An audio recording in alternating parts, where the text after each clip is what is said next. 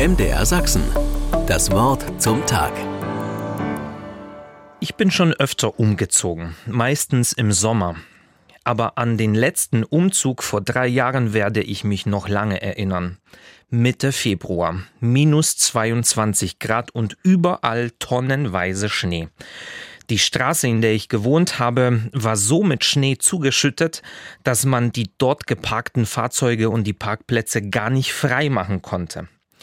Naja, das Traurigste dabei war aber, dass bei den hohen Minustemperaturen viele von meinen Zimmerpflanzen richtig gelitten haben. Nach und nach bekamen sie gelbe Blätter. Ich dachte, sie gehen alle zugrunde. Ein bekannter Gärtner gab mir aber einen Ratschlag. Schneide die Pflanzen ganz am Boden ab. Die Pflanzen werden sich noch erholen. Tatsächlich, nach ein paar Wochen kamen neue grüne Triebe raus. Wenn jemand sagt, dass etwas zugrunde geht, meint er das eher negativ. Wenn etwas zugrunde geht, dann geht etwas kaputt, so die Logik.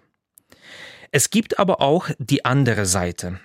Diese entdecken wir in der Bibel im Johannesevangelium. Dort steht nämlich geschrieben, das Weizenkorn muss in die Erde fallen und sterben, sonst bleibt es allein.